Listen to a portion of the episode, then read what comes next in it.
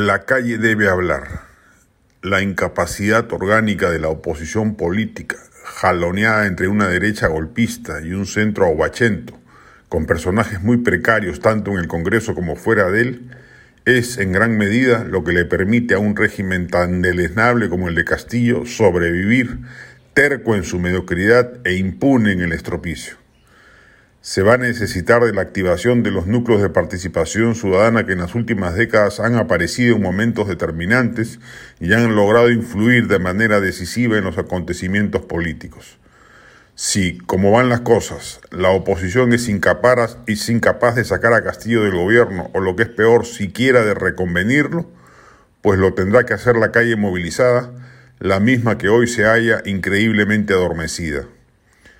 Por cierto, Castillo ha cometido un grueso error político al recostarse en el serronismo y pelearse con el antifujimorismo de izquierda, ya que el primero no constituye ninguna fuerza de choque más allá de la extorsiva presencia de una bancada significativa, y el segundo sí tiene la experiencia de movilización cívica suficientemente poderosa como para hacerse sentir. Recién con la escandalosa irrupción del efímero gabinete Valer, algo se empezó a mover en estos colectivos ya asqueados del desparpajo misógino y machista del régimen castillista, el mismo que no ha menguado con el nuevo gabinete Torres. La presencia de una feminista en el Ministerio de la Mujer solo adorna un gabinete con por lo menos tres ministros acusados de violencia familiar y sin ninguna consideración por la paridad de género. No es relevante en estos momentos discutir si pueden marchar juntos no a Keiko con la resistencia o caviares con portavoces de la Cruz de Borgoña.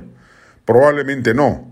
Lo importante, lo de fondo, es que las calles y plazas hagan sentir la voz ciudadana de protesta por la inmensa tragedia política que el Perú está sufriendo bajo el mandato de un presidente como Pedro Castillo. Ya que más del 60% de la población desapruebe la gestión del gobierno, constituye una suficiente masa crítica para que ello se traduzca en protesta democrática, la única que, al paso que anda la oposición, podría alterar efectivamente el tablero político en el que nos estamos moviendo,